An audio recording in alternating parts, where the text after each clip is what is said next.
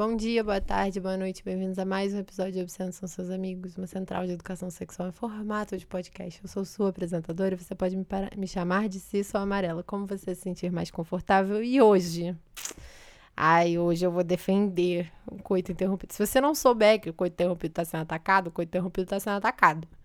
Aí eu vou defender ele. E se você gosta de coito interrompido, ai, que bom, fica aqui. Eu vou te dar vários motivos para amar ainda mais. E se você tem nervoso de coisa interrompido, ou acha que não funciona, todas essas coisas, eu te faço um convite, fica. A gente vai conversar, vai ser legal, prometo. Obscenos são seus amigos, obscenos são seus amigos, obscenos depravados, imundos, escrachados, obscenos são seus amigos.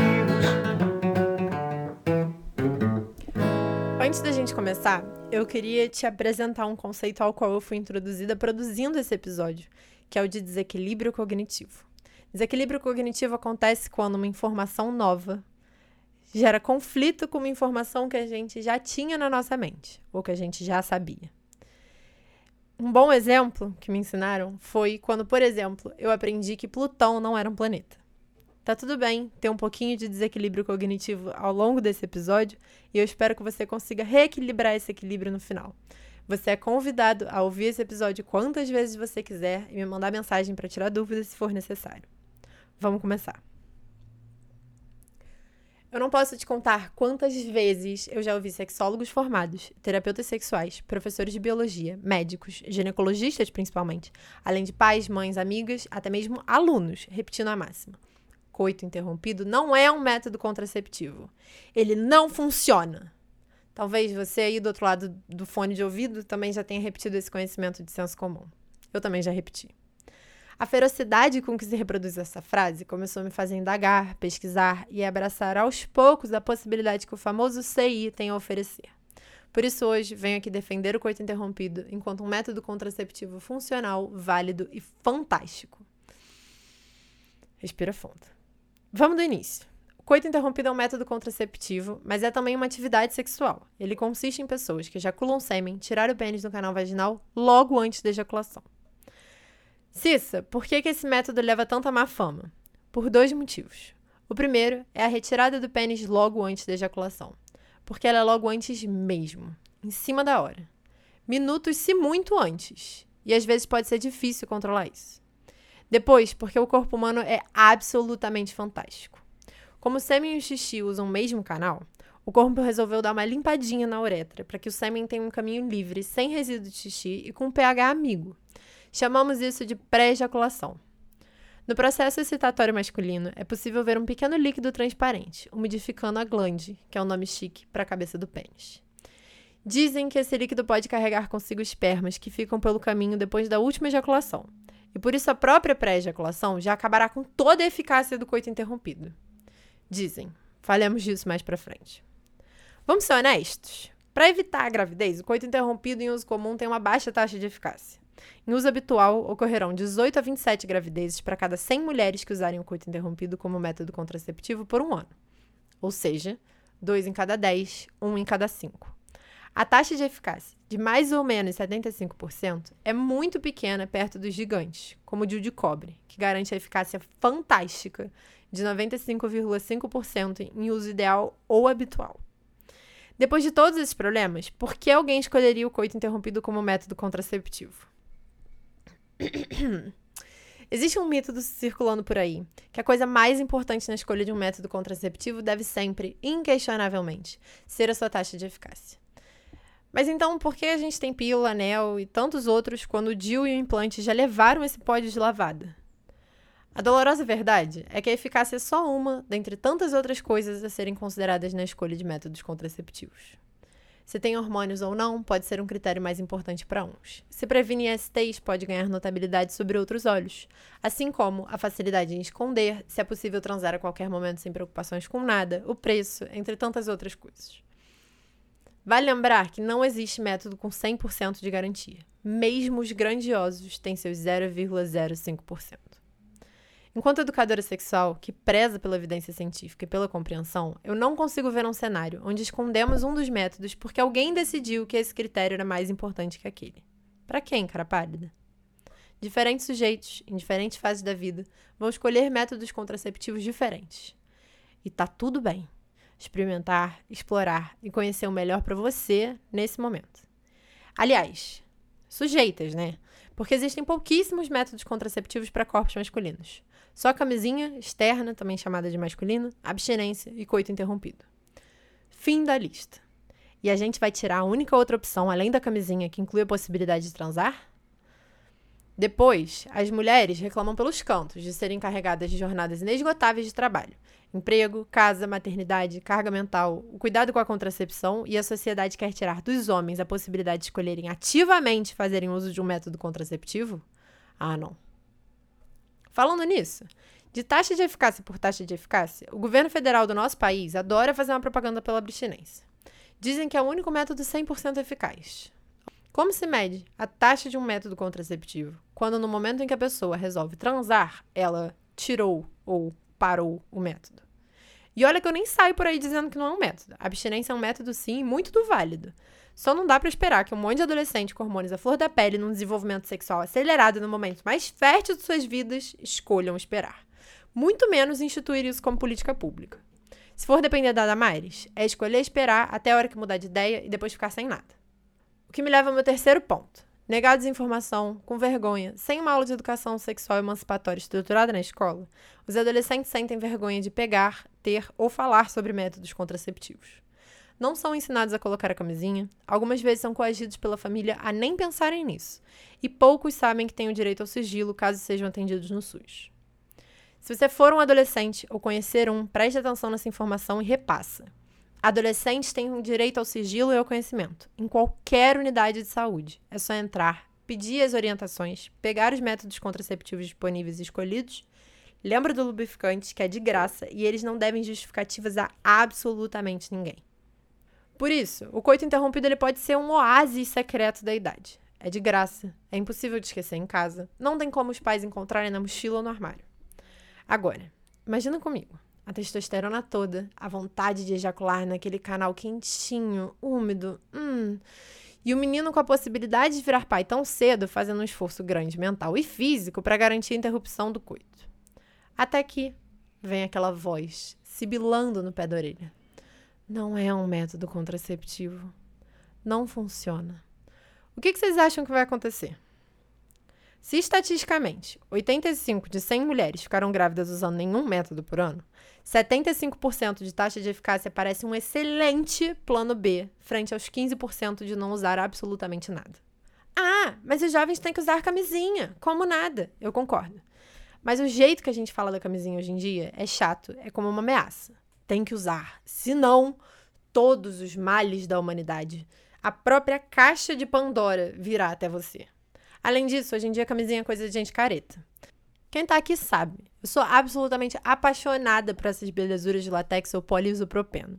Eu tô trabalhando firmemente para transformar a camisinha em algo sexy, delicioso e divertido de se ter no relacionamento. Mas, enquanto os jovens não usam camisinha, tem algo muito divertido sobre o coito interrompido que eu preciso te contar.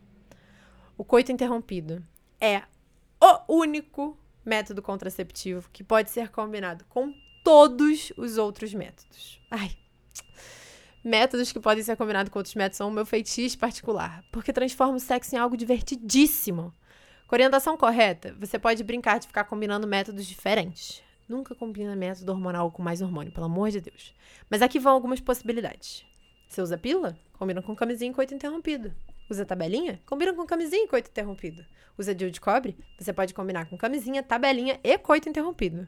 A camisinha interna, ou feminina, não pode ser combinada com a externa, aquela que a gente vê geralmente. Mas ela pode ser combinada com coito interrompido. Como se isso não fosse fabuloso o suficiente, a taxa de eficácia, a tão sagrada taxa de eficácia, vai para os ares, porque você vai estar tá combinando várias taxas de eficácia. Médicos, olha que delícia. Mesmo eu já achando o coito interrompido fenomenal pelas possibilidades aqui apresentadas, duas coisas eu dava o braço a torcer sempre. Primeira, que o líquido pré-ejaculatório carrega consigo espermas esquecidos, não garantindo a eficácia do método. Segundo, a taxa de eficácia é baixa, mais ou menos 75%. Ou seja, os pontos que eu levantei em por que, que ele leva tanta má fama.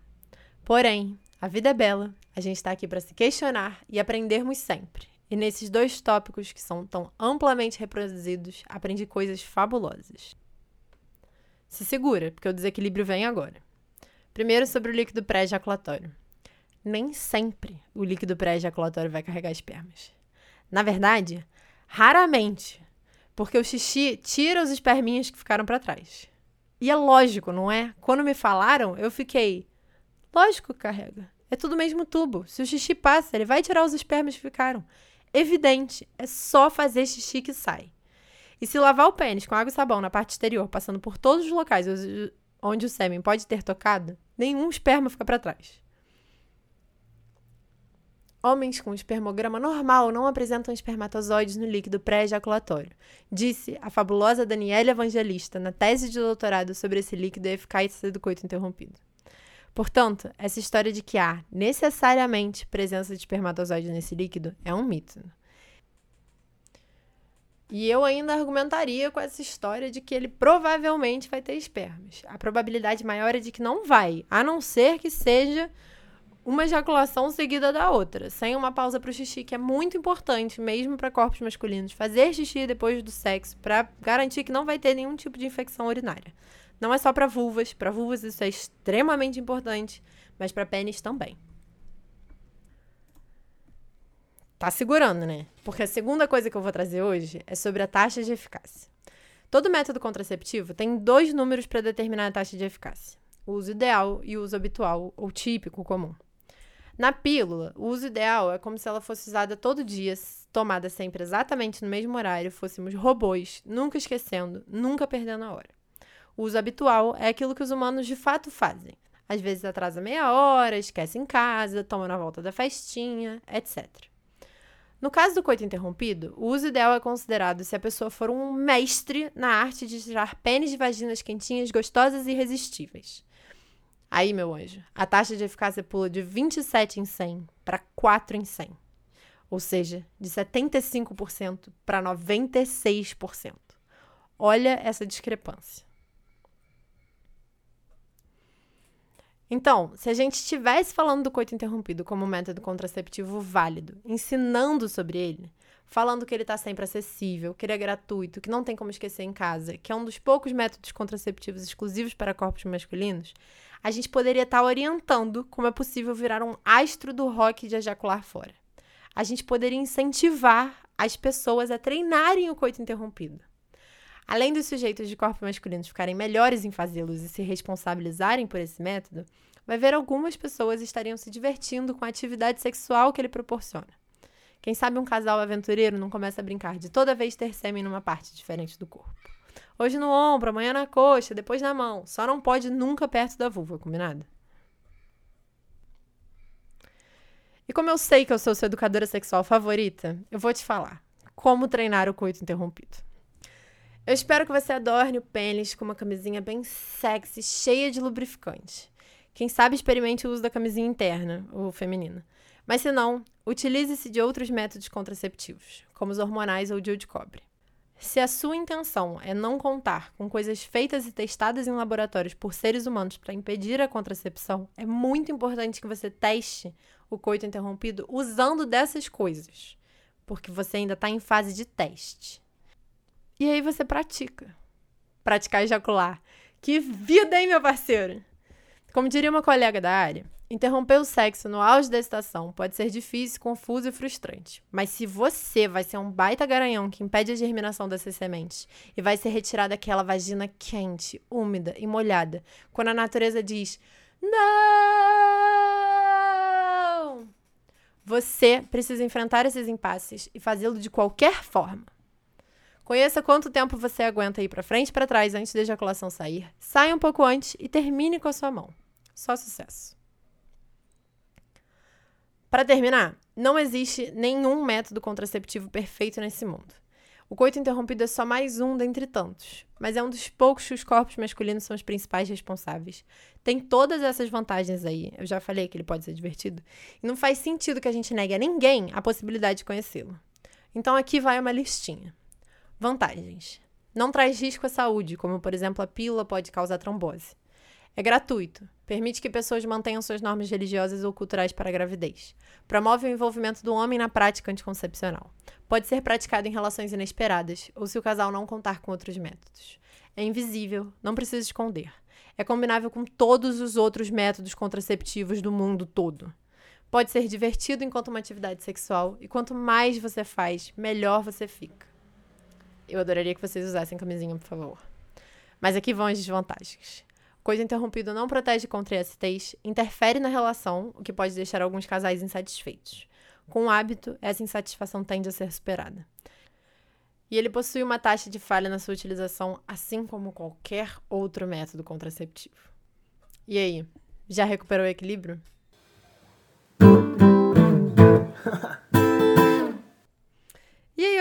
Obsceno? Achou o tom desse episódio muito diferente? Ele tá diferente, porque eu tava lendo de um texto em vez de falar livremente e adoidadamente, como eu geralmente faço por aqui. Vou explicar o porquê disso daqui a pouco, mas antes eu queria fechar o tópico do coito interrompido falando um pouco livremente. Vamos lá. Eu estava lendo esse livro sobre adolescência e o autor faz uma reflexão que eu achei particularmente interessante trazer para cá, sobre como a gente associa na, na, nossa sociedade ocidental e tudo mais, a gente associa o sexo a algo sujo e como o corpo é a nossa ferramenta para fazer sexo, a gente aliena as pessoas do próprio corpo. Existem vários exemplos nesse sentido, talvez o mais rapidamente me vem à mente, né? Alienação de pessoas de corpos femininos ao próprio prazer e ao próprio funcionamento natural do corpo, onde a menstruação é tratada como algo tabu, nojento, sujo, que tem que ser escondido. Pessoas LGBTs que não podem andar na rua e viver livremente. Enfim, até mesmo homens heterossexuais, cis e tudo mais. Com todos os benefícios e privilégios que a sociedade concede a eles, eles têm muito problema com o tamanho do próprio pau, tipo, muito. E um nojo, assim, do sêmen, né? Geralmente tendem a ter bastante nojo do próprio sêmen. Enquanto grupo, tá? Não tô falando de indivíduos, pelo amor de Deus. Nem todo homem. e eu não consigo ver, enquanto uma pessoa que acredita, trabalha na sexualidade nesse sentido da gente ampliar as possibilidades que ela traz, de vê-la com muito carinho, mais curiosidade, menos condenação. É... Um, esse lugar onde cada vez mais pessoas que trabalham com sexualidade falam que o coito interrompido não é um método contraceptivo válido. E eu fico muito em choque, porque, né, tudo bem, você não trabalha com isso, eu entendo, mas se você trabalha com isso, por, por quê? Por que isso está sendo uma escolha dizer isso? E por que, que a escolha disso está sendo feita sem ir atrás desses dados? Por que, que a comunidade médica, em particular a comunidade médica, é, tem tanto problema com esse método, que está aqui há tanto tempo, que tem todos esses benefícios e tantas as outras questões que eu fui começando a me questionar e vim parar nesse episódio, né? Enquanto educadora sexual, eu falei, mas eu repito. É, eu prezo pela evidência científica e pela compreensão. Eu não consigo ver um cenário onde a gente esconde um dos métodos porque alguém decidiu que um critério era mais importante que o outro. Eu entendo, lógico, que a taxa de eficácia seja um critério importante, afinal, estamos falando de métodos contraceptivos, o quanto eles previnem a concepção é um dado importante, mas não é o mais importante para todo mundo, nem em todos os momentos da vida. E isso é motivo suficiente para o coito interrompido ser tratado enquanto uma ferramenta desse grande galpão de ferramentas que a gente tem que abrir quando a gente fala de sexualidade. Assim como, quando eu falo da camisinha, eu falo dela como algo sexy, divertido, gostoso, delicioso de se ter numa relação. Mas eu não condeno as pessoas que não quiserem usar camisinha. Tá tudo bem, é a vida de vocês, vocês são responsáveis por elas. O importante é terem informações e informações de como é que a camisinha pode ser legal. E aí, o mesmo vale pro coito interrompido, né? Se quiser fazer, show. Se não quiser fazer, show. O importante é ter informações de como tornar ele mais eficiente de como é que ele pode ser praticado, de como é que ele pode ser treinado, e não ser desinformado sobre a presença de espermas no líquido pré-ejaculatório, por exemplo. O que me leva ao segundo ponto, que tem tudo a ver com desinformação também. Primeiro que se vocês quiserem acessar a parte lida desse episódio, que são os primeiros ali 10, 15 minutos, ele está acessível online no meu novo site. Oh, muitas informações vão vir agora. Então, novo site, obscenos.com.br se não tiver o .br, você vai parar num site pornô do Japão, eu acho, centros.com.br. Você tem serviços disponíveis. Estarei disponibilizando serviços agora, o que é fantástico. De consultoria, que são para pessoas que têm dúvidas. Então, tipo, ah, eu tô querendo largar a pílula, não sei o que eu faço, socorro, me ajuda. consultoria. Educação sexual, se você está numa escola, se você tem filhos numa escola, se você é professor, se você tem um coletivo, a gente pode combinar aulas de educação sexual, o que é fantástico, incrível. Pesquisa de conteúdos para mídia, que é se você, por algum acaso, trabalha com sexualidade na internet e gostaria que o seu conteúdo fosse embasado em pesquisa, para não ficar por aí dizendo que o coito interrompido não funciona necessariamente porque o líquido pré-ejaculatório sempre vai ter espermas carregando consigo, entre em contato comigo. E chás de lingerie, porque foi um desejo antigo de pessoas conhecidas que eu participasse de conversas em chás de lingerie. Eu tô muito animada. Depois você encontra um blog. Nesse blog você consegue encontrar o texto desse episódio, inclusive, que chama Em Defesa, em defesa do Coito Interrompido, né? O nome do episódio faz sentido. O Instagram, um contato. Tá. Além disso, recursos. Essa página de recursos ficou muito legal. Você consegue encontrar, tipo, muita coisa que eu fui juntando. E muita coisa que falta colocar ainda. Inclusive, quem quiser me recomendar coisas para colocar em recursos, me fala. Aqui a gente tem sites variados, então tem o Internet Segura, por exemplo, que fala sobre o uso da internet, tem coisas muito legais lá. Tem o Toda Pepe, que é linda, tem o genitalia.me, que tem várias genitálias diferentes pra gente ver. Enfim, muita coisa. O Bedsider, onde você pode compartilhar, é, compartilhar, não, comparar métodos contraceptivos, divertidíssimo. Tem sites informativos, Instituto Maria da Penha, Revista Brasileira de Sexualidade Humana, enfim, essas coisas para os nerds que gostam de sexo. Tem mídias audiovisuais, então, por exemplo, eu recomendo muito o YouTube da Maria Neide Figueiró, puta educadora sexual foda. O podcast da Priscila Armani, que já esteve aqui, Sexo Explícito, tá lá também, enfim, entre tantas outras coisas. Tem material para professores, então se você por alguma casa é professor de qualquer matéria, tá? Tem vários cadernos de atividades no Ministério da Saúde, tem caderneta do adolescente, tem coisa sobre assédio moral, é, a escola contra o abuso sexual infantil, que é uma coisa muito importante. E por último, para vocês que não trabalham com educação, nem são nerds do sexo, certamente vão gostar muito disso. Eu coloquei recomendações de onde comprar brinquedos ou onde assistir pornografia. A seleção de pornografia foi colaborada por pessoas que vão aparecer aqui nesse podcast em breve, vocês conhecerão. Vai ser incrível. O que mais a gente tem aqui? Basicamente é isso. Tem um sobre. Ah, se, se, vocês. As pessoas às vezes são curiosas, né, sobre a minha vida. Então, no sobre vocês conseguem tanto encontrar lugares onde eu tô e onde eu trabalhei, onde me encontrar, como um pouco mais sobre a minha formação. Olha que fantástico. Vocês vão saber tudo sobre mim agora. Tem como entrar em contato, pedir orçamento, enfim. O site está realmente fantástico, incrível. Um amigo meu me ajudou a fazer, por isso que ele está tão fabuloso. E é isso. Muito bom estar aqui de volta. Sei lá como é que esse podcast vai andar. Muitas coisas para ano que vem. Muitos episódios em produção. Galera, manda jobs. Beijo, tchau. E eu acho que tá bom, né?